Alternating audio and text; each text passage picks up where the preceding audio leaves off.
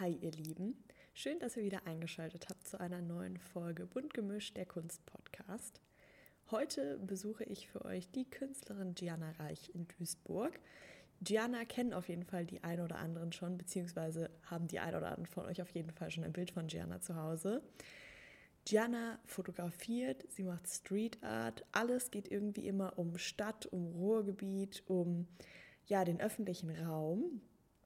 Und dabei erfahren wir auf jeden Fall heute einiges über die Street Art Kultur, über verschiedene ja, Richtungen in der Street Art Kultur und darüber, wie es kommt, dass Gianna dem Ruhrgebiet so verbunden ist und was sie daran besonders zu schätzen weiß.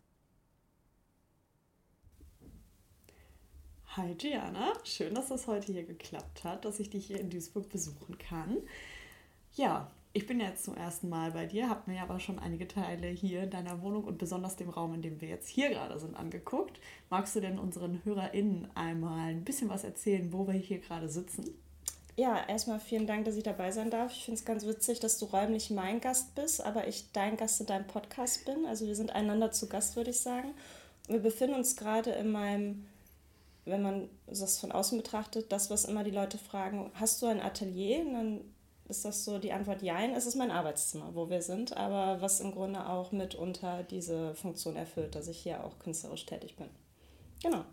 Ja, das, jetzt hast du ja quasi schon so ein bisschen angeteasert, dass du ja vielleicht nicht in dem Sinne künstlerisch tätig bin, bist, was jetzt andere Menschen denken könnten. Also hier wird nicht, äh, oder eher weniger, ich weiß gar nicht, ob nicht, auch vielleicht. Also hier wird eher weniger wild mit Farben auf 2x2 Meter Leinwänden gemalt, denke ich jetzt mal. Kannst du das bestätigen? Jein, also dadurch, dass wir uns in meiner Wohnung befinden, ist es tatsächlich so, im Winter würde ich das unterschreiben, aber im Sommer, wenn ich auf Durchzug stellen kann, habe ich tatsächlich auch eine Staffelei und hinter dir stehen auch so Bilder, die ich vom äh, Sperrmüll mitgenommen habe, die eigentlich zur Grundierung da sind und mit denen ich auch mal was Größeres machen will. Also ich äh, nutze diesen Raum sehr flexibel und im Sommer, wenn ich meine ganze Wohnung lüften kann, arbeite ich auch mit Farben, aber im Winter ist mir das zu teuer mit den Heizkosten. ja, das kann ich auf jeden Fall verstehen. Also wenn wir uns jetzt hier einen Standard künstlerischen Arbeitstag von dir vorstellen, was tust du dann hier in dem Raum? Der, Witz ist, es gibt ja keinen Standard künstlerischen Arbeitstag bei mir, was ja daran liegt auch, dass ich, ähm, glaube ich, keine klassische Künstlerin in dem Sinne bin, dass ich es weder auf irgendeinem klassischen Wege gelernt habe, sei es durch die Universität oder ähnliches, noch ähm, mache ich es hauptberuflich. Aber das ist so ein Ding, was ich immer mal wieder mache, besonders in den Wintermonaten. Also immer wenn so eine Drinnenzeit ist, sag ich mal, oder man mal ein bisschen Puffer und Leerlauf hat, dann nutze ich diesen Raum. Und das ist ganz unterschiedlich. Also hier steht mein Schreibtisch auch drin, den sieht man jetzt nicht, aber der sitzt, der sitzt uns gegenüber, wollte ich sagen. Mein Schreibtisch steht uns gegenüber, das heißt, da findet viel die digitale Arbeit statt, um zum Beispiel Fotografien dann irgendwie auf große Leinwände zu ziehen, die Bestellungen zu machen, den Shop zu bestücken, Webseite, Social Media. Und da, wo wir jetzt vorsitzen, das ist mein chaotisches Dauerprojekt ein Regal, was ich immer versuche mal aufzuräumen, weil ich dachte, ein kreatives Chaos braucht man auch ein bisschen. Und da sind halt quasi meine ganzen Materialien drin. Also es kommt immer drauf an. Meine Arbeit ist sehr unterschiedlich. Manchmal bereite ich Ausstellungen vor, das heißt, es sind ganz viele Bilderrahmen, die dann irgendwie genutzt werden oder ähnliches. Dann ist es mein Materiallager von Bildern, die ich auf Leinwand gezogen habe habe hier große Papierrollen drin, um Paste-Ups zu machen. Meine Sticker sind hier drin. Du siehst hier überall Dosen, um dann zum Beispiel auch für die Street Art Sachen zu machen. Und halt tatsächlich sehr viel ähm, nacktes Material. Also viel Sachen vom Sperrmüll mitgenommen, die ich dann wieder besprühen, bemalen kann, um sie in den öffentlichen Raum auszustellen. Ja, jetzt hast du ja schon direkt ganz schön viel angeschnitten. Ich würde noch mal einen Schritt zurückgehen. Du hast ja gerade schon angesprochen, dass du ja nicht Vollzeitkünstlerin bist. Wie kam es denn? Du hast nicht studiert, du hast sonst quasi keine herkömmliche, klassische, trockene Ausbildung in dem Bereich gemacht. Wie kam es denn, dass du plötzlich dachtest, jetzt werde ich Künstlerin? Das habe ich mir noch nie gedacht und das denke ich mir bis heute nicht. Ähm, tatsächlich habe ich einfach sehr gerne fotografiert jahrelang, also schon während der Schulzeit im Grunde. Habe dann meine erste Spielreflex mit dem Abitur geschenkt bekommen dann hat das so ein bisschen pausiert über ein paar Jahre. Ich muss dazu sagen, ich habe studiert, allerdings keine Kunst, sondern Germanistik und Kulturwissenschaft. Aber ähm, habe dann eine Ausbildung zur Mediengestalterin gemacht, wo du ja im Grunde auch keine künstlerische Erziehung bekommst, sondern eine, ich sag mal, marketing-grafisch basierte Ausbildung machst. Was mir aber sehr geholfen hat, dann am Ende meine kreativen Ideen selber umzusetzen, weil du ja dann die Basic lernst. Und äh, ja, das kam so mit der Zeit. Dann hatten wir die Pandemie, das heißt, es hat sich seit ich seit 2016 bin ich nach Duisburg gezogen, da hat sich dann entwickelt, dass ich ähm, auch in der Street Art aktiv wurde. Ähm, ich stickere und dadurch, dass du viel unterwegs bist und dann Sticker anbringst und die fotografierst, hat sich auch die Fotografie mitentwickelt. Weil wenn du einmal unterwegs bist, dann siehst du auch städtische Motive, die du auf einmal fotografieren möchtest. Das habe ich immer mit dem Handy gemacht, größtenteils. Und dann habe ich die Sachen online gestellt. Und dann wuchs das so mit der Zeit. Dann habe ich irgendwann beschlossen, einen kleinen Kalender rauszubringen. Dann kam irgendwann mal die Watz auf mich zu. Und tatsächlich haben die mich dann in ihrem Artikel als Künstlerin und Fotografin beschrieben. Das hätte ich selber nie getan, weil ich in keinem dieser Bereiche eine Ausbildung genossen habe. Aber ich dachte mir, gut, wenn du von außen so gelabelt wirst, dann wird der Schuh schon passen. Und dann habe ich diese Begriffe übernommen was mich aber bis heute umtreibt, zu fragen, was ist eigentlich ein Künstler oder eine Künstlerin? Also was braucht man eigentlich, um diesen in Anführungsstrichen Titel zu tragen? Und äh, ich würde sagen, ich weiß nicht, ob ich mich selber so bezeichne, aber von außen hab, bin ich so gelabelt worden und seither nehme ich das an. Ja, das ist auf jeden Fall nochmal eine spannende Frage. Ich finde, es ist auch immer sehr herausfordernd, gerade wenn man eben auch mit der Fotografie sich beschäftigt, zu sagen, hey, bin ich jetzt eigentlich Künstlerin oder bin ich Fotografin oder bin ich irgendwie beides auf gewisse Weise ja dann doch auch. Äh, du hattest gerade Stickern angesprochen. Magst du nochmal erklären, was das genau heißt für alle, die nicht aus der Szene sind? Ja, es ist tatsächlich sehr spannend. Äh, das fing irgendwie an, als ich noch in der Ausbildung war. Da bin ich mal morgens zur Arbeit gelaufen. Das war ein recht monotoner Job. Und dann ist mir irgendwann aufgefallen, dass man an, an Laternen und Schildern äh, Aufkleber sieht, die aber keine Werbung sind, die auf nichts hinweisen, die einfach so für sich wirken. Und dass dann so mit Anfang 20 irgendwann der Groschen gefallen, dass sich dabei um Kunst handelt und dass da eine Szene hintersteckt. Da muss man tatsächlich auch mal einen Blick für haben. Also wenn man, wenn man das nicht weiß, dann übersieht man es, aber wenn man da mal genau hinschaut, dann wundert man sich, was man alles im öffentlichen Raum entdecken kann.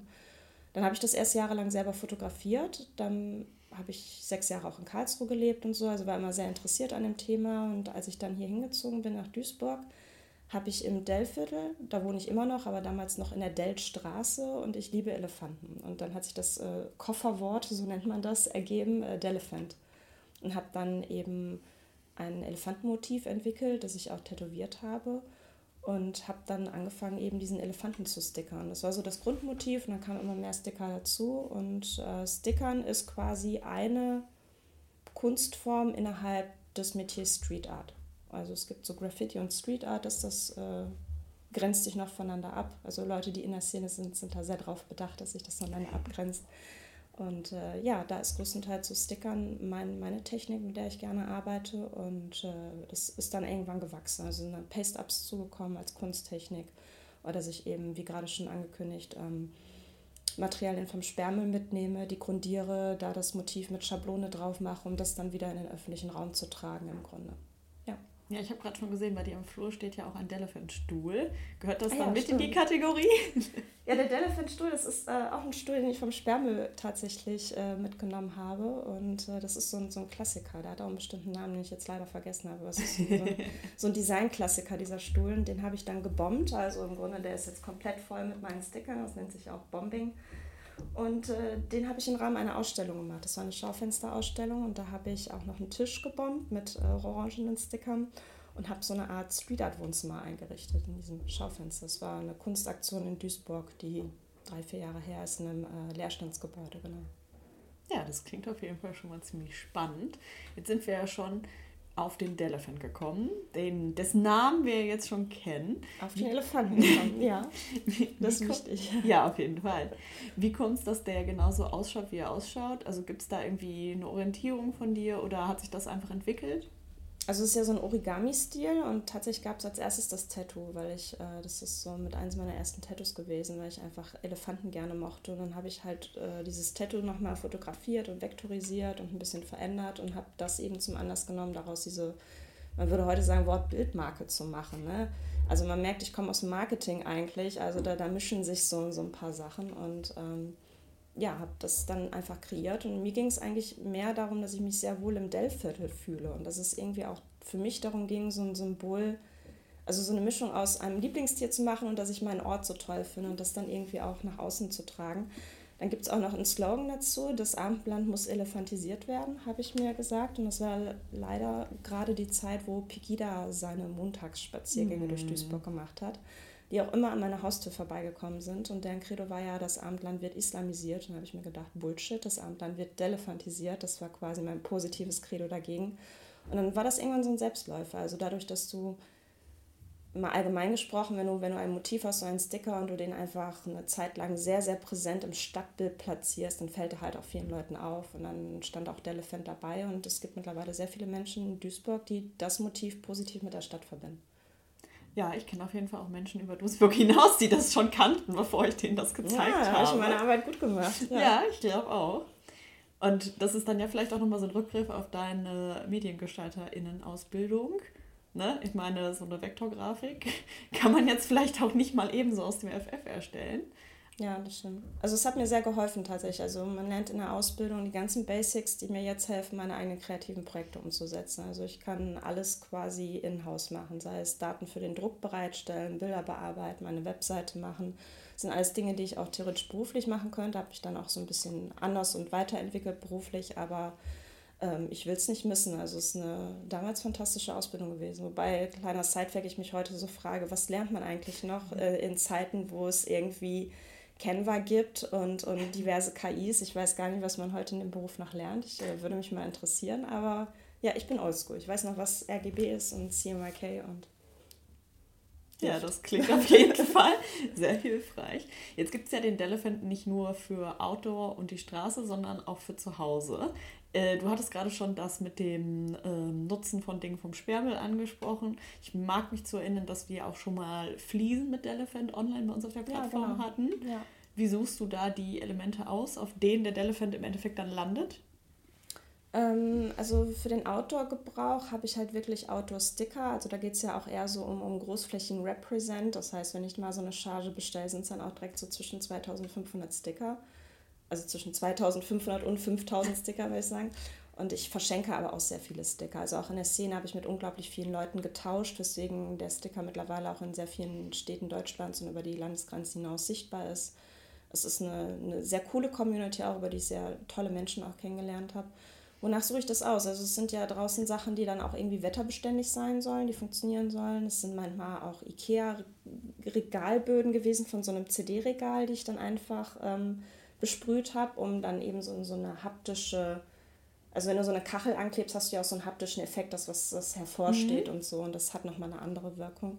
Da geht es mir also um die Haltbarkeit so ein bisschen und dann gibt es natürlich auch Aus, äh, Einladungen zur Ausstellung und sowas und da fange ich dann an, auch für die Ausstellungen ähm, primär zu produzieren. Also es sind dann auch gerahmte Bilder oder so, die eben nicht für den Outdoor-Gebrauch gedacht sind, sondern wirklich dafür, dass sie in den Ausstellungen hängen können und auch dort gekauft werden können. Und ansonsten die Street Art lebt ja davon, dass sie kostenlos zugänglich ist, was ich daran auch sehr schätze. Es ist ein niedrigschwelliger Zugang. Du musst nicht Kunst studiert haben, mhm. um das zu konsumieren oder zu verstehen oder zu mögen. Du musst keinen Eintritt bezahlen, sondern eigentlich mit offenen Augen durch, durch ähm, ich sag mal, äh, stark frequentierte Viertel gehen. Da siehst du das sehr stark. Übrigens auch in Bochum. Ne? Du kommst ja aus Bochum. Ist auch sehr viel Street Art, sehr schön zu sehen. Und ähm, ja, das ist so der Anreiz gewesen. Und äh, deswegen tue ich mich zum Beispiel auch schwer, Preise für meine Kunst zu kalkulieren, weil ich diese Gewohnheit habe, Kunst eigentlich Menschen niedrigschwellig bis kostenlos zugänglich zu machen. Und ich mich deswegen auch sehr mit dem Thema beschäftigt habe, was macht eine Künstlerin aus, was macht ein Kunstwerk aus und wie setzt man Preise an. Das ist äh, für mich dann eine Herausforderung gewesen. Ja, das kann ich mir auf jeden Fall gut vorstellen ich finde es auch immer sehr spannend, allgemein Angebote niedrigschwellig zu gestalten, weil, wie bei dir zum Beispiel, gibt es ja auch viele Kunstwerke, die sich wirklich doch sehr viele Menschen auch leisten können, die es vielleicht gar nicht denken, dass sie ja. sich das leisten könnten. Ich habe letztens festgestellt, dass ähm, Fotoleinwände bei Ikea sehr teuer geworden sind. Oh. Da sollte man auf jeden Fall nochmal überlegen, ob es nicht vielleicht doch dann was anderes sein sollte. Aber ich finde, es ist einfach allgemein in der Kunstszene sehr schwierig, das so zu gestalten, dass sich Menschen eingeladen fühlen. Ja. Und das bietet die Street Art natürlich. Also mein Wunsch ist auch eher, dass es eine größere Gruppe Menschen sich leisten kann, das mitzunehmen, ob jetzt meine Fotografien oder die, die Street Art, die ich dann produziere. Ich weiß nicht, ob es noch Street Art ist, wenn man es speziell auch für Ausstellungen produziert, aber ich sag mal die Kunst außerhalb der Fotografie, die da stattfindet. Also ich habe es lieber, dass da Menschen hinkommen und sagen, okay, ich bin bereit, jetzt diese 30 oder 50 Euro auszugeben und habe dafür aber wirklich auch, auch etwas zu Hause, was sonst niemand hat, anstatt zu sagen, das Bild kostet jetzt 500 Euro oder so, weil ich bin die, ähm, weiß ich nicht, Musterschülerin von XY gewesen und so, was auch seinen Wert hat. Ich möchte das nicht schlecht reden, ja. um Gottes Willen. Aber da gibt es ganz andere Strömungen auch im Kunstbereich, auch Dinge, die ich zum Teil nicht verstehe. Und das ist immer mein Credo. Also ich bin ab und zu mit dem Preis auch mal so ein bisschen hochgegangen, aber ich möchte immer eher schwinglich bleiben, weil mein Wunsch wirklich ist, dass es Menschen in der Wohnung haben, die, die jetzt nicht 500 Euro dafür locker machen müssen. Und das, das fühlt sich auch falsch an, wenn du gleichzeitig dann Bilder von mir kostenlos in den Straßen siehst, aber wenn du es selber haben willst, musst du auf einmal so viel Geld zahlen. Das äh, muss ich dazu sagen, habe ich aber auch den Vorteil, dass ich ja in Anführungsstrichen ganz normalen Beruf nachgehe. Das heißt, ich habe meinen Lohn und Brot. Anders sieht die Situation aus zu Menschen, die mit der Kunst primär ihr Geld verdienen. Da möchte ich auch gar nicht ja. darüber urteilen. Die haben eine ganz andere Lebenssituation, was das angeht und mit Sicherheit dann auch einen berechtigten Grund, vielleicht mit den Preisen hochzugehen.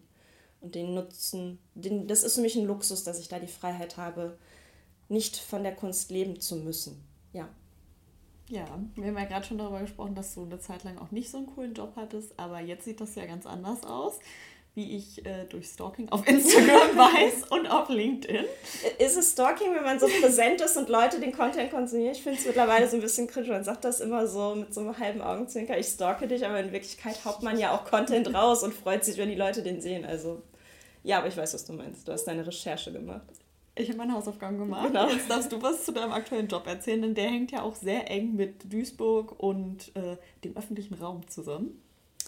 Ja, es ist äh, eine ganz witzige Entwicklung. Also ich bin 2016 hier hingezogen. Ich komme eigentlich aus Mülheim an der Ruhr und äh, kannte genau zwei Menschen hier und habe dann über die Kunst angefangen, mich mit immer mehr Menschen hier zu vernetzen. Habe auch Künstlerstammtische besucht, bin zu Ausstellungen eingeladen worden und darüber habe ich immer mehr Menschen kennengelernt und dann kam das eine zum anderen. Also ich mache es jetzt mal nicht zu lange, aber das Ende vom Lied war dann tatsächlich, dass ich ähm, ungefähr vor einem Jahr ähm, bei meiner damaligen Firma leider aufhören musste zu arbeiten, weil die so ein bisschen in wirtschaftlichen Schwierigkeiten waren und habe nach einem neuen Job gesucht und habe dann das Angebot von der Wirtschaftsförderung Duisburg bekommen, hier als Quartiersmanagerin zu arbeiten. Also ich bin vom, formal heiße ich Projektmanagerin für City Management und Quartiersentwicklung klingt fancy. Dann fragen Leute mal, was machst du? Das kann ich pauschal gar nicht beantworten, weil ich im Grunde jeden Tag was anderes mache. Aber so primär kann man sagen, ich äh, kümmere mich um äh, Gastronomen, um Einzelhändler, um äh, Immobilieninhaber und sorge dafür, dass Leerstände ähm, möglichst besetzt werden, dass es kreative Zwischenkonzepte gibt, dass Leute wieder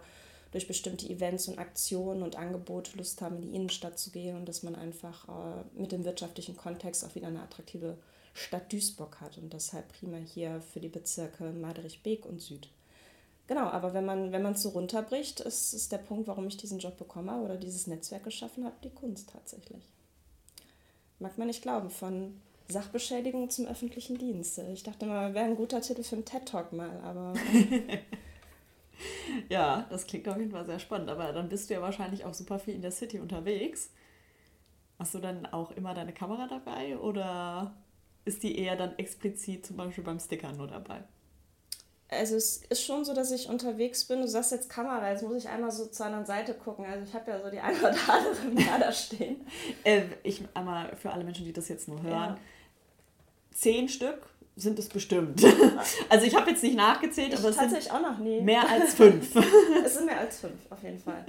Also es ist äh, eine Actioncam dabei, eine GoPro, es sind digitale Kameras dabei, analoge, die mit so einem Rädchen, aber auch äh, analoge Spiegelreflexkameras.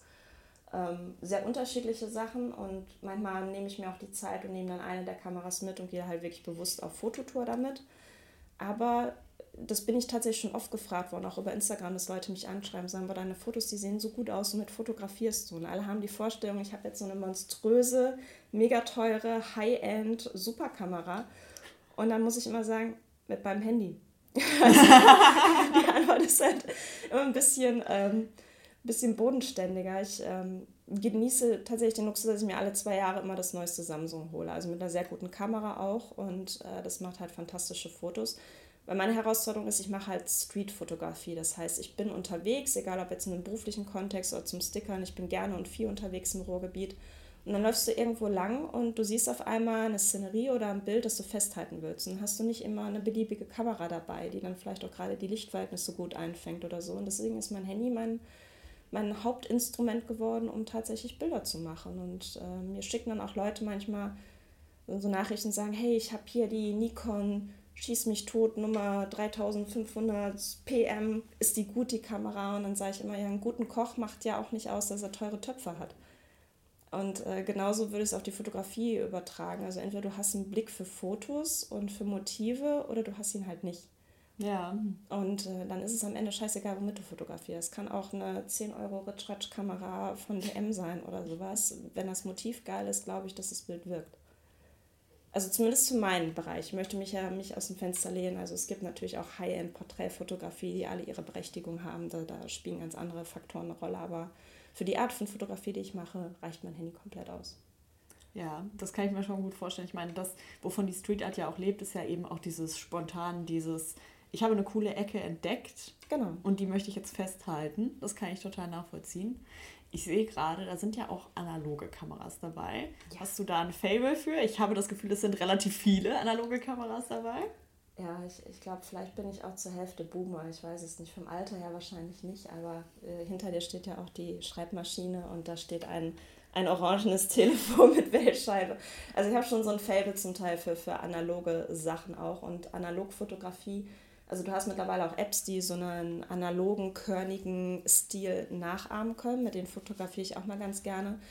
Aber der Vorteil ist, oder die Herausforderung, wenn du eine analoge Kamera hast, du hast zum Beispiel 25 oder 36 Bilder auf dem Film, du hast einen bestimmten Film eingelegt, der eine bestimmte Körnung, eine bestimmte Farbgebung hat und du denkst viel mehr darüber nach, was du fotografierst. Also mit dem Handy machst du, weiß ich nicht, hier mal 10 Fotos und da mal 10 Fotos und so. Und bei einer analogen Kamera, das ist so ein bisschen, also ich würde sagen, das Handy, das ist so, wenn du Fast Food isst, ne, da ziehst du immer schnell die Pommes rein und wenn du mit einer analogen Kamera fotografierst, dann ist es schon so ein bisschen das hochwertigere Essen. Du machst dir mehr Gedanken darüber, du genießt das mehr, du, du überlegst, ist es das Motiv jetzt wert, dass es eins von 36 Bildern wird, die ich entwickeln lasse. Und das ist eine andere Art wahrzunehmen und zu fotografieren. Deswegen mache ich das analog auch ganz gerne.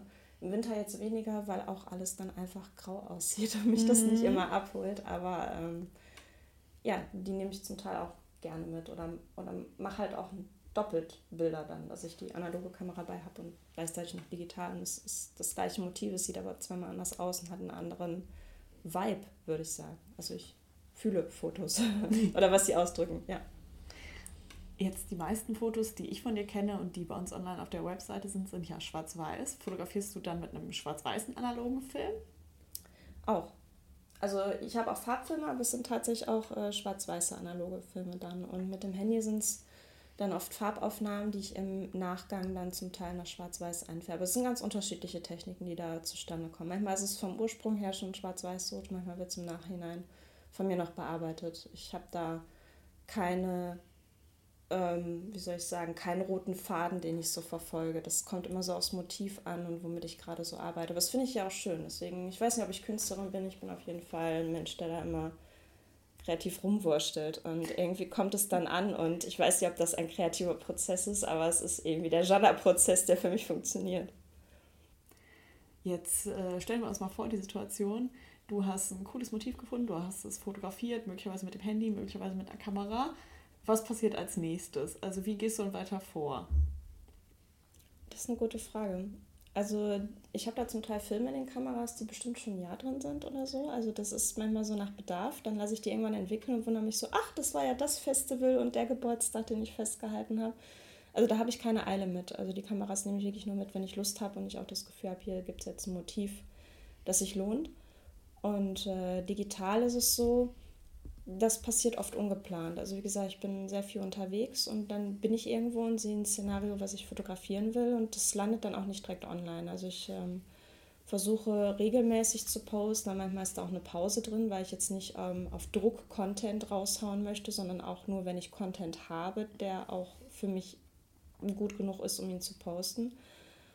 Und ich bin dann sehr viel am Handy einfach. Also ich merke auch, wenn ich zum Beispiel Ausstellungen vorbereite, ich kuratiere die am Handy. Das heißt, ich gehe dann meine Bilder durch und ich glaube, ich habe, müsste ich nachgucken, aber ich habe bestimmt locker über 15.000 Bilder allein in meinem Kameraordner. Und das sind noch nicht die ganzen Unterordner und auch noch nicht die Bilder von den alten Handys. Und dann gehe ich die halt durch und überlege, was sind Motive, die dann für die Ausstellung passen. Die packe ich dann in so einen anderen Ordner und dann werden die halt äh, von mir nochmal am Computer dann hochgeladen und bearbeitet und so. Und das ist quasi so der Kreativprozess. Aber wenn man mal guckt, was ich für App-Nutzungszeiten habe, dann ist meine Galerie mit einer der Apps, die ich am meisten nutze, um quasi meine Bilder nochmal nachzugehen. Also es gibt keinen festgelegten Prozess, muss ich ehrlich sagen. Das äh, findet nach Gutdünken statt und auch wie die Zeit da ist natürlich, ne? weil es ja nebenberuflich ist. Ja, klar. Also hast du viele Karteileichen auf deinem Handy an Fotos, die noch keiner gesehen hat? Also das sind unglaublich viele Bilder. Also ich fotografiere sehr viel, aber das sind nicht immer Bilder mit dem Anspruch, dass sie irgendjemand sehen soll. Also ich habe unglaublich viele Bilder auf dem Handy, die für mich einfach wie so ein visuelles Tagebuch fungieren. Also wo ich dann auch einfach mal Sachen in der Wohnung fotografiere oder mein Essen oder irgendwas, was ich witzig finde. Und äh, das gehe ich auch sehr gerne durch, weil wenn ich so meinen ganzen Ordner durchscrolle, habe ich quasi einen visuellen Eindruck der letzten Jahre. Und ich kann jetzt zu jedem Bild sagen, wie war der Tag, wie habe ich mich da gefühlt, was ist da passiert und das, das Bild repräsentiert das. Und ein Teil dessen landet dann halt ähm, im Internet oder in meinem Portfolio. Ja, das klingt auf jeden Fall schon mal cool. Du hattest gerade schon die Ausstellungen angesprochen, für die du dann ja äh, die Bilder auch äh, ja, analog drucken lässt, sozusagen. Also die gibt es ja dann nicht nur in digitaler Form bei dir auf Instagram, sondern auch zum an die Wand hängen. Mhm. Ähm, ich kenne von dir am meisten die auf Leinwand, aber es gibt sie, meine ich, auch gerahmt. Hast du da irgendwelche Präferenzen? Du hast ja jetzt schon gesagt, wie du sie auswählst und was passiert dann, wenn du jetzt für eine Ausstellung eine Auswahl getroffen hast? Ja, tatsächlich habe ich entdeckt, dass Leinwände für mich ganz gut funktionieren, weil ähm, ich es natürlich auch mag, die Bilder eben nicht zu teuer weiterverkaufen zu können. Und das ist eine recht günstige Art und Weise, Bilder großformatig und auch schön. Und eine Leinwand bedeutet ja auch, dass sie immer so ein bisschen haptisch hervorstehen. Haben dann so, so ich glaube, 2 mm Rand oder irgendwie sowas. Ähm, ne, 2 cm. Und ähm, das finde ich ist eine ganz ästhetische Art und Weise, das nochmal zu präsentieren. Das mit den äh, Bildern, das sind dann eher kleinformatige Sachen. Es sind auch oft Rahmen, die ich dann irgendwie, wenn die so verschnörkelt sind, auf dem Trödelmarkt geholt habe. Oder es ist äh, ein Lifehack, jemand hat Geburtstag, ich habe kein Geschenk, dann gibt es meistens einen Kalendersticker von mir und noch irgendein gerahmtes Bild, äh, dann noch ein Pflanzenableger und ein Geschenk ist perfekt.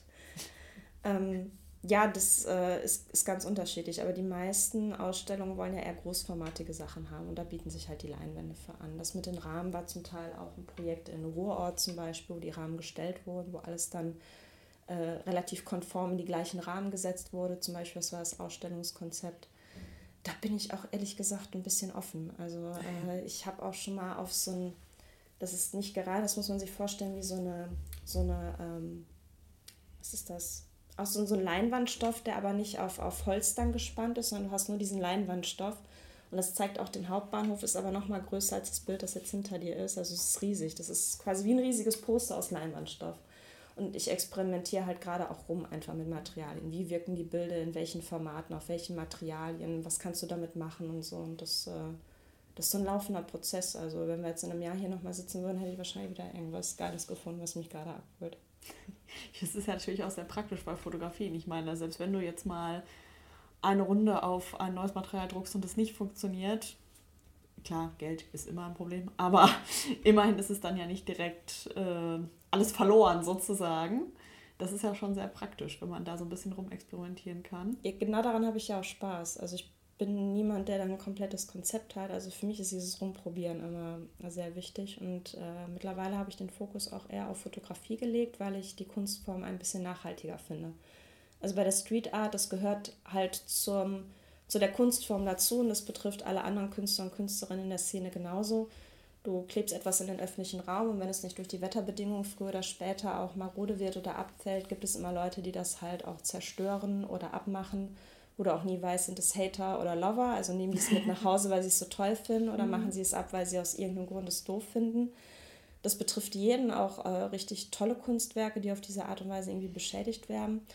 Und das ist halt nun mal so das Problem der Street Art. Also du machst es niederschwellig in den öffentlichen Raum, damit erreichst du sehr viele Menschen, die damit vielleicht auch irgendwie glücklich machst, aber es lebt halt auch nicht lange. Und die Bilder, die ich mache, die kann man mir halt nicht mehr nehmen. Die sind dann da und die kann ich in jede Formate und auf jedes Material wieder ziehen und für Ausstellungen verfügbar machen. Es ist für mich eine nachhaltigere Kunstform geworden, muss ich einfach sagen. es kann natürlich auch mal frustrierend sein, wenn du dir voll Mühe für ein Street Art Motiv gegeben hast und da irgendwas mit Schablonen besprüht hast, was ja auch seine Zeit braucht und sein Material kostet.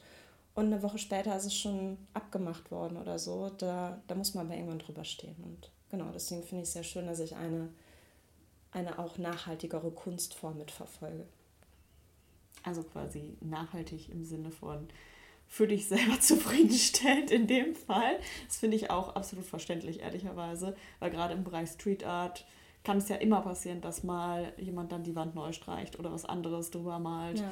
was ja schon auch sehr ärgerlich ist. Gehst du auch manchmal durch die Straßen und guckst so, das meins, das noch meins, das ja, noch eins von ja, mir. Ja, ja, das ist das so ein Tick, das macht man tatsächlich. Also es ist ja schon ein bisschen Revier markieren, sind wir mal ganz ehrlich. Ne? Und äh, natürlich guckst du, dann habe ich da noch mein Revier markiert. Aber ich weiß nicht, ob es am Alter liegt oder daran, dass ich jetzt auch einfach andere kreative Dinge so mit in meinen Schaffensprozess eingebunden habe. Aber ähm, früher, als ich damit angefangen habe, war ich da deutlich mehr unterwegs. Also das so, so ein klassischer Tag war, wir haben Sommer, ich hole mir irgendwie einen Radler vom Kiosk, mein Wegbier, habe hab so eine Tasche dann um die Hüfte, wo meine ganzen Sticker drin sind. Und dann wird halt komplett, wo du langläufst, überall äh, einen Sticker hinterlassen. Und klar sieht man dann mit der Zeit, wo die auch abgemacht wurden oder sowas. Und das hat mich damals zum Teil ziemlich gefuchst. Dann habe ich auch überlegt, wer könnte das sein oder so. bis ich dann irgendwann gemerkt habe, also wenn man sich an so Kleinigkeiten aufhängt, da wirst du auch nicht glücklich. Da darfst du dir keine Gedanken drüber machen. Du hinterlässt das, du freust dich, wenn es da noch klebt und wenn es da nicht klebt, ja gut, dann, dann ist es halt einfach so. Und als ich gesehen habe, dass es auch alle anderen Künstler und Künstlerinnen betrifft, bin ich da entspannter geworden. Was ist dein aktuelles Lieblingssticker-Motiv? Gute Frage. Also ich finde den klassischen Delephant immer noch mit am nicesten, muss ich sagen. Also das ist das Grundmotiv im Grunde, mit dem ich angefangen habe.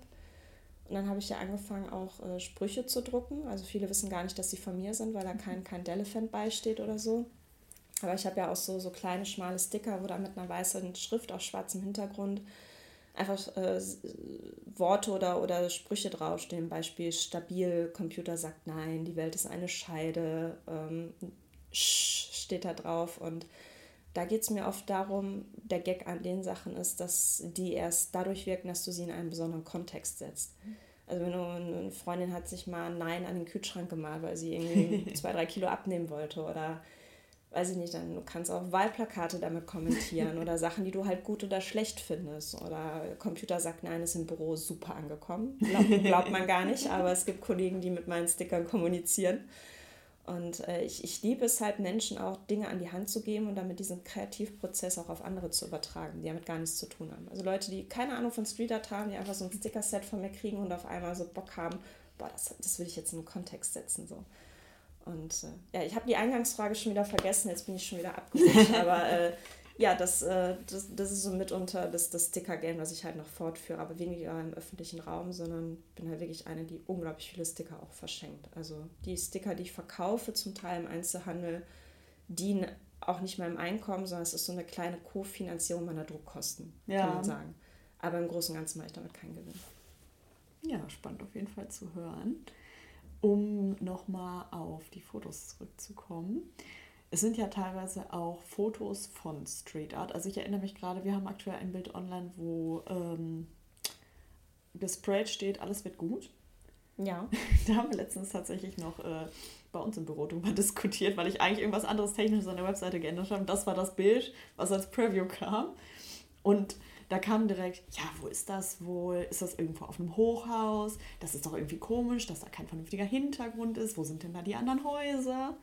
Hast du da auch manchmal das Gefühl, dass die Leute so analysieren wollen, wo du das gemacht hast? Auf jeden Fall. Also besonders wenn ich auf Instagram Bilder poste, gibt es auch immer mal wieder Leute, die dann äh, sagen, ah, das ist doch hier, hier in dem Stadtteil oder in dem Ort. Und das Bild, das du jetzt im Speziellen ansprichst, ist tatsächlich das Dach von einem Lost Place gewesen. Also es ist ein ja. leerstehendes Gebäude gewesen, das in der Nähe vom, ähm, also in Hochfeld steht, in der Nähe vom äh, Rheinpark. Und ich habe auch so eine kleine Vorliebe für Lost Places. Und äh, da bin ich dann aufs Dach hoch und habe dieses Graffiti gesehen und fand es insofern ganz cool platziert, weil du im Hintergrund halt äh, Duisburg siehst und auch den Stadtwerketurm, der ja hier wie so ein, so ein Wahrzeichen auch in der optischen Wahrnehmung von Duisburg oder in der Skyline von Duisburg ist.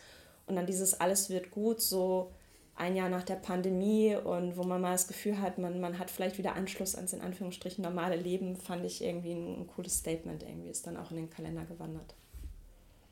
Ja, aber ähm, das ist, ist, ist tatsächlich ein äh, Zufallsfund gewesen. Also ich wusste nicht, dass mich das Bild erwartet, als ich da auf dem Dach war. Aber das, das ist die Erklärung davon. Dann fragen auch viele Leute, wo warst du? Und da muss man immer ein bisschen vorsichtig sein, weil wenn du jetzt jedem Preis gibst, wo die Lost Place Location war, dann wird die sehr stark frequentiert.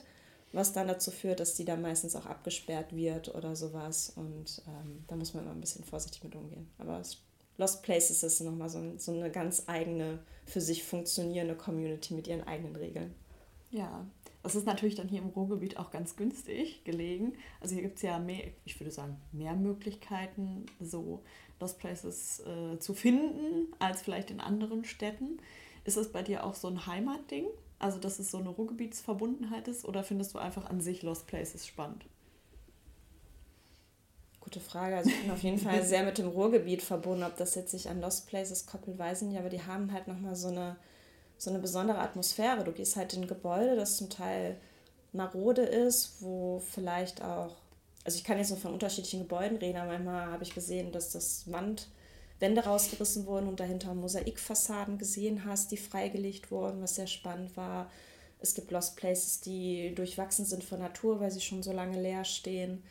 Du siehst manchmal noch Inneneinrichtungen. Oft werden diese Orte ja auch von ähm, Graffiti-Künstlern und Künstlerinnen genutzt, die dann da einfach die Wände nutzen, um eben frei malen zu können.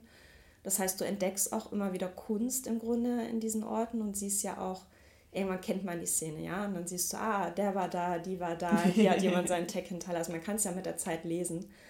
Und ich finde diese Atmosphäre einfach immer genial. Also jeder Lost Place ist ja auch anders, aber es hat immer so ein bisschen so, so eine leichte Endzeit-Thematik. Und man hat meiner Fotografie auch schon mal, was hängen geblieben ist, gesagt, sie hätte so einen leicht morbiden Stil. Äh, mag sein, mag vielleicht auch nicht auf jedes Bild zutreffen. Ich glaube, ich bin ein bisschen fröhlicher geworden, nur mal so fürs Protokoll, aber so im Großen und Ganzen mag ich, glaube ich, eher so ein bisschen die, die düsteren Sachen, die kaputten Sachen, die unfertigen Sachen. Und das meine ich aber ganz liebevoll, weil irgendwie steht das Ruhrgebiet für mich auch für so ein Ballungsgebiet, das noch in der Transformation stecken geblieben ist, das quasi so ein bisschen unfertig ist, so ein bisschen rough, so ein bisschen raw, so ein bisschen direkt also ich habe ja sechs Jahre in Karlsruhe gelebt und es ist einfach ein anderer menschlicher Vibe auch hier. Und irgendwie, glaube ich, übertrage ich das auch in meine Fotografie. Meine das aber immer ganz liebevoll. Also auch wenn ich kaputte Sachen fotografiere, ich glaube, ich, ich bin ein großer Fan von kaputten Dingen. Ich nehme auch kaputte Kuscheltiere vom Sperrmüll mit und repariere die also. Ja, ich würde auch einfach mal jetzt so behaupten, dass diese dystopische Atmosphäre im Ruhrgebiet ja auch einfach also die ist halt da, wir nehmen die alle hin, das findet keiner schlecht. Ich muss dran denken, ein Bild von dir ähm, zeigt einen Ausschnitt von der Überdachung des Duisburger Hauptbahnhofs, wo ja auch sehr viele von diesen Platten einfach kaputt sind, aber es ist ja trotzdem einfach ein cooles Motiv, weil es sieht witzig aus in schwarz-weiß. Und es ist ja manchmal auch ganz häufig so, dass wenn man einen gewissen Ausschnitt fotografiert, dass es einfach plötzlich seinen eigenen Charme entwickelt, obwohl vielleicht jetzt der Duisburger Hauptbahnhof mit seiner Überdachung jetzt nicht das It-Piece des Jahres ist. Sag das nicht. Also der Duisburger Hauptbahnhof, das ist nochmal ein ganz eigenes Thema. Jahrelang haben die Leute sich beschwert, wie marode er ist, wie hässlich er ist. Und der Running Gag war ja immer, wenn es geregnet hat, dass es durch die Dächer durchregnet. Jetzt kommt die Welle, sprich das Wellendach und der neue Bahnhof. Und jetzt fängt auf einmal so eine, so eine Nostalgie an bei den Duisburger und Duisburgerinnen, die ja dann auf einmal alle sagen, oh, der alte Bahnhof. Und auch die Bilder, die ich vom Bahnhof gemacht habe, haben jetzt einen ziemlichen Absatz gefunden. Also die Leute haben so, so das Gefühl, sie möchten nochmal so diesen alten Bahnhof irgendwie visuell für sich festgehalten haben.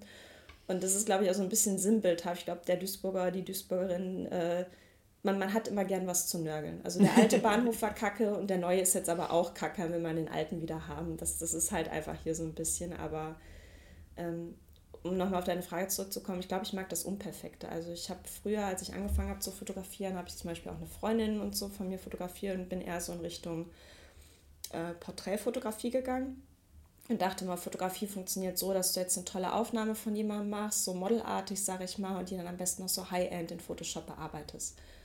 Und diese Art der Fotografie hat auch mit Sicherheit immer noch seine Berechtigung im, im, im Fashion-Kontext oder wo auch immer.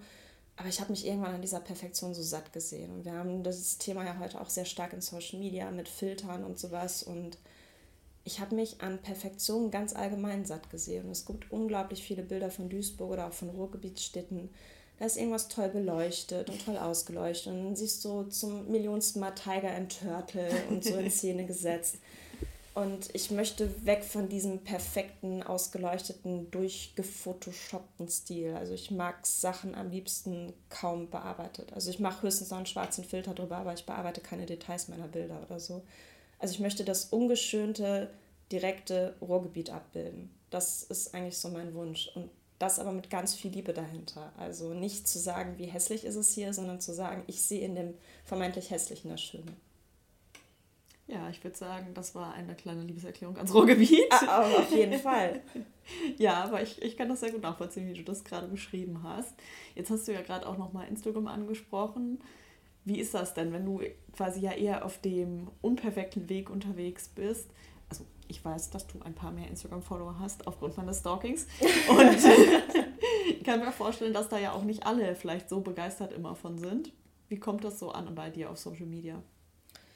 es geht. Also ich glaube, wenn reiben sich Hater eher an mir als Person, warum auch immer. Ich, ich sage mal liebevoll, ich bin ein kleines Arschlochmagnet, aber äh, tatsächlich hat es weniger mit meiner Fotografie zu tun. Also da kam wenig Kritik, beziehungsweise wenn er mal die Watz vielleicht über mich berichtet hat, weil ich einen neuen Kalender rausgebracht habe oder so, ist mir mal vielleicht gern unterstellt worden, ich, ich wäre aufmerksamkeitsgeil oder so, wo ich mir aber mhm. immer so mhm. denke, wenn man einfach seinen Job macht und damit Reichweite bekommt, dass man dann direkt Aufmerksamkeitsgeilheit unterstellt bekommt, nur weil es funktioniert, sind, glaube ich, auch Dinge, die man dann lieber eher Frauen unterstellt als Männern. Mhm. Ich glaube, damit hätte ich weniger zu tun, wenn ich ein anderes Geschlecht hätte.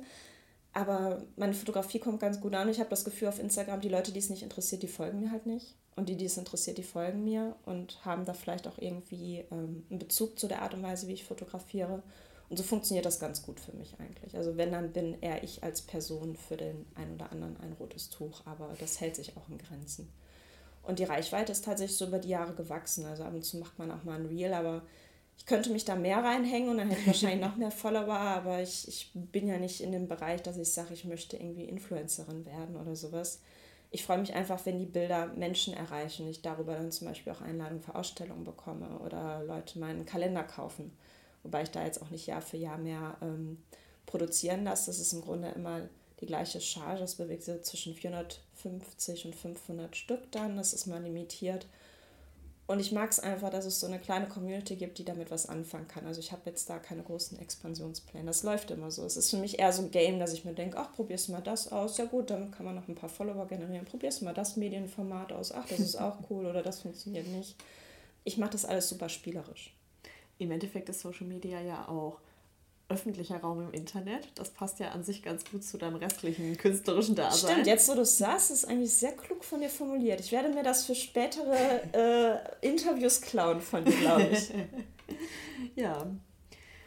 Und wenn du jetzt ähm, zum Beispiel ja von Ausstellungen gesprochen hast, gibt es da so, keine Ahnung, die eine Ausstellung oder die eine Sache, wo du sagen würdest, boah, da bin ich richtig stolz drauf. Da habe ich, keine Ahnung, das war voll der Erfolg für mich als Künstlerin.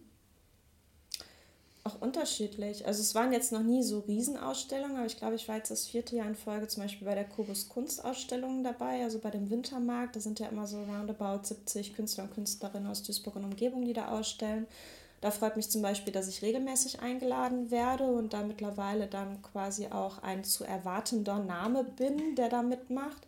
Also da freut mich vor allem diese, diese Stetigkeit und dass es eben so lokal ist.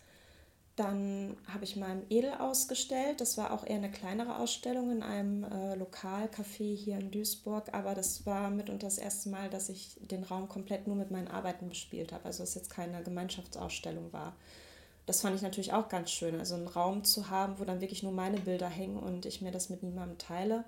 Und das wäre, glaube ich, auch für die Zukunft nochmal der Wunsch, ähm, Ausstellungsmöglichkeiten zu bekommen, wo ich die Location alleine bespielen kann und äh, nicht Teil einer Gemeinschaftsausstellung bin, was ich damit nicht schlecht reden möchte, aber es ist natürlich nochmal was anderes, wenn du dann weißt, den Space habe ich jetzt und den kann ich so komplett kreieren mit den Eindrücken und Bildern, die ich da platzieren möchte und das ist ganz cool und ansonsten freue ich mich einfach über alle Möglichkeiten. Also wie gesagt, dadurch, dass ich den Hauptjob habe, gehe ich das sehr spielerisch an und, und habe da so gar nicht diese Challenge für mich. Es ist immer so, ach, da kommt eine Anfrage, ja cool. ja, das kann ich mir auf jeden Fall gut vorstellen. Wenn du ja jetzt auch bei Ausstellungen viel warst, dann siehst du ja manchmal die Leute, die deine Bilder kaufen, auch in Persona. Ja. Manchmal zumindest. Genau. würdest du sagen, hey, es gibt den einen Typen, der gerne Kunst von mir kauft? Oder überrascht dich das manchmal, was für Leute deine Kunst dann am oh, Ende ja. noch kaufen? Oh ja. Ja, das ist auch ein besonderes Thema. Ähm, bei der Street Art ist es ja so, du hinterlässt ein Motiv im öffentlichen Raum und du bekommst nicht mit, wie es rezipiert wird. Also eventuell siehst du mal irgendwo, dass es jemand fotografiert hat oder bekommst ein Kompliment für ein Bild, das du dann auf Instagram postest. Aber du siehst in den seltensten Fällen, wie Leute davor stehen bleiben und wie sie reagieren. Und bei Ausstellungen, jetzt besonders auch beim Kobus Kunstmarkt, ups, äh, war es so, dass ich ähm, bei der Eröffnung dann auch wirklich mit Menschen gesprochen habe, die dann auch wirklich gesagt haben, Frau Reich, äh, ich finde Ihr Bild ganz toll und das würde ich gerne kaufen und ich mag die Art und Weise, wie Sie Sachen abbilden. Und ich stehe dann da immer und fühle mich, als wäre ich wieder 13 und äh, kann offenbar nicht sehr gut Komplimente annehmen, aber ich, ich bin das nicht gewohnt, dann wirklich direkt mit Menschen zu sprechen, die mir ins Gesicht sagen, wie positiv sie das empfinden, weil ich diese, diesen Wahrnehmungsprozess halt nicht mitbekommen habe und weil ich aus ganz anderen künstlerischen Bereichen komme, als wenn ich das jetzt vielleicht studiert hätte oder so. Und ich bin dann immer sehr demütig auf jeden Fall. Ich freue mich äh, und ähm, ja, bin dann abends immer zu Hause und bin super aufgedreht von diesem Feedback irgendwie. Und das äh, freut mich immer. Aber ja, es macht mich auch ein bisschen, bisschen, ja, nicht nur demütig, sondern auch so ein bisschen, wie soll ich das beschreiben, ehrfürchtig oder ja, dass man sich halt wieder so, so kindlich dankbar fühlt irgendwie. Ja, so würde ich es beschreiben. Es ist, um es mal kurz zu machen, nicht selbstverständlich für mich, dass ich sage, ich mache krasse Sachen, die findet jeder geil. Das ist überhaupt nicht meine Selbstwahrnehmung. Und wenn dann jemand mir ein Kompliment ausspricht dazu, also vor allem zu meiner Arbeit, dann finde ich das immer sehr schmeichelhaft und freue mich sehr darüber. Das kann ich mir auf jeden Fall sehr gut vorstellen, wenn du das hier so gerade erzählst. Ach, ach ja, und, und vielleicht noch die Frage zu beantworten, es gibt eigentlich nicht die klassische Person, die meine Bilder mag. Ich wundere mich manchmal, dass es doch tendenziell vielleicht, vielleicht liegt es auch an der Kubis Kunsthalle und dem generellen Publikum, das da unterwegs ist, aber es waren zuletzt tendenziell eher Menschen, die älter waren als ich und die ich vielleicht auch, ohne das Böse zu meinen, etwas konservativer einschätze die dann aber diesen roughen Stil meiner Bilder mochten. Also ich habe auch schon Komplimente von Menschen bekommen, wo ich den jetzt mal so vorurteilbehaftet äh, gar nicht gedacht hätte, dass die meine Arbeit interessieren würde. Ja. ja. Also ich würde jetzt auch einfach mal die Theorie ausstellen, dass Street Art schon relativ zeitlos und zielgruppenunspezifisch sein kann. Ja, wir müssen ja nochmal unterscheiden. Also Street Art wäre ja jetzt, wenn ich meine Delefant-Motive ausstelle und Street-Fotografie wäre ja quasi dann das, das, das ja. Fotoding. Aber ja, würde ich auf beides, glaube ich, zutreffend machen, die Aussage. Ja, ich äh, habe mich jetzt hier schon ein bisschen umgeguckt und du hast ja allgemein auch sehr viel Kunst hier hängen, die ja auch nicht nur von dir ist. Nein. Bist du da also generell auch so, dass du sagst, hey, hier kommt nur was von Künstlern, die ich kenne, hin oder einfach Sachen, die du cool findest. Also ich finde, es sieht schon sehr nach System aus, was du hier hängen hast. Ja, wenn du das schon sagst, behaupte ich auch einfach mal, es hätte System. Unter uns hat es nicht. Aber ähm, ja, tatsächlich mag ich Kunst generell. Äh, vielleicht auch nicht so im, im klassischen Sinne, aber ähm, ich war dann wenn ich ähm, bei der Kubus Kunsthalle zum Beispiel ausgestellt habe, habe ich mir meistens auch äh, ein Kunstwerk von jemand anders noch geholt. Ich habe schon über deinen Shop auch Kunst von anderen erworben und darüber Leute kennengelernt. Und der Vorteil ist in der Street Art Szene, man hat eine sehr große Tauschmentalität intern. Das heißt, es gibt sehr viele Street Art Künstler und Künstlerinnen, mit denen ich Motive getauscht habe oder Werke getauscht habe.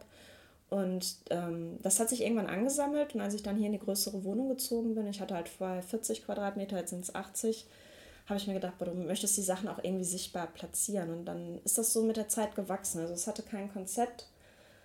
Das, was man da sieht, ist ein Bild von mir. Was diese, diese Hauswand, die da hängt, ist zum Beispiel was, das hatte ich irgendwie bei so einer Druckmesse. Ich glaube, in Essen oder Bochum habe ich das mal gekauft. Ich weiß auch gar nicht von welchem Künstler, aber es ist halt so ein, so ein spezieller Print gewesen, den man da kaufen konnte. Im Wohnzimmer habe ich was Ertauschtes von Street Art Freunden, sage ich mal. Dann habe ich aber auch wirklich für Sachen Geld bezahlt, zum Teil, weil ich die auch einfach geil fand und es mir das dann auch wert war, mir das zu kaufen. Und äh, oft tausche ich aber auch. Also, dass ich auch auf gestandene Künstler und Künstlerinnen zugegangen bin und gesagt habe, das gefällt mir und die fanden was von mir schön. Da habe ich gesagt, sollen wir das nicht einfach tauschen?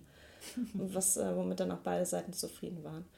Nee, es hat kein Konzept. Wenn ich, wenn ich was gut finde, finde ich es gut. Egal, ob. Äh, wie das aussieht oder welchen Preis das hat. Das ist hopp, ja, wie sagt man, hopp oder top, ja. ja, das kann ich also für mich selber nur so unterschreiben. Das würde ich auch so machen.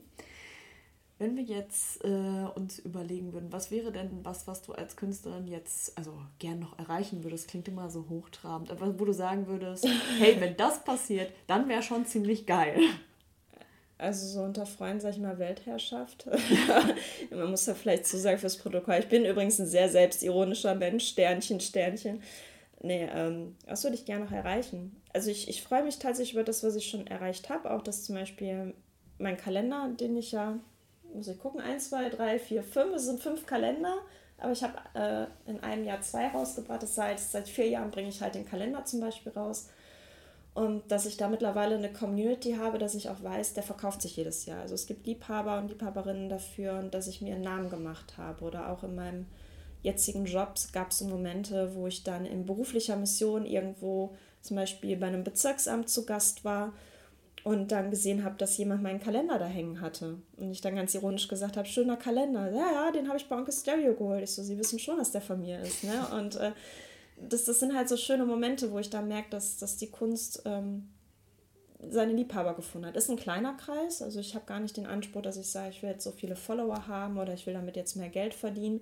Wenn es so peu à peu so weitergeht und ich einfach am Ende das machen kann, worauf ich Bock habe, das finde ich eigentlich das Geilste. Also nee, größeres Ziel nicht. Vielleicht nochmal eine größere Einzelausstellung, das würde ich mir wünschen. Da bin ich gerade im Gespräch mit jemandem. Eventuell könnte es eine Location dieses Jahr geben in Duisburg, die ich nochmal alleine bespiele und die ein bisschen größer ist. Da sage ich aber noch nichts zu, ehe das nicht in trockenen Tüchern ist. Aber das, das wäre nochmal so ein Wunsch, wo man dann vielleicht auch eine schöne Vernissage hat, wo man seine Freunde nochmal einlädt und sowas. Aber ehrlich gesagt bin ich da recht bescheiden unterwegs und back da eher kleine Brötchen. Wenn euch die Podcast-Folge mit Gianna gefallen hat, dann würde ich mich auf jeden Fall freuen, wenn ihr den Podcast bei Spotify oder Apple Podcast bewerten würdet. Alle Kunstwerke, die wir im Podcast erwähnt haben, findet ihr natürlich unter artetab-kunst.de. Da könnt ihr einfach in die Suchzeile Gianna Reich angeben. Dann findet ihr auf jeden Fall alle Kunstwerke von Gianna. Zusätzlich werdet ihr natürlich auch noch auf unseren Social-Media-Kanälen mit weiterem Bildmaterial bestückt. Also schaut da auf jeden Fall gern vorbei. Ihr findet uns auf Social Media immer unter artetup.kunst. Ja, und dann wünsche ich euch noch einen schönen Tag und freue mich, wenn ihr zur nächsten Folge wieder einschaltet.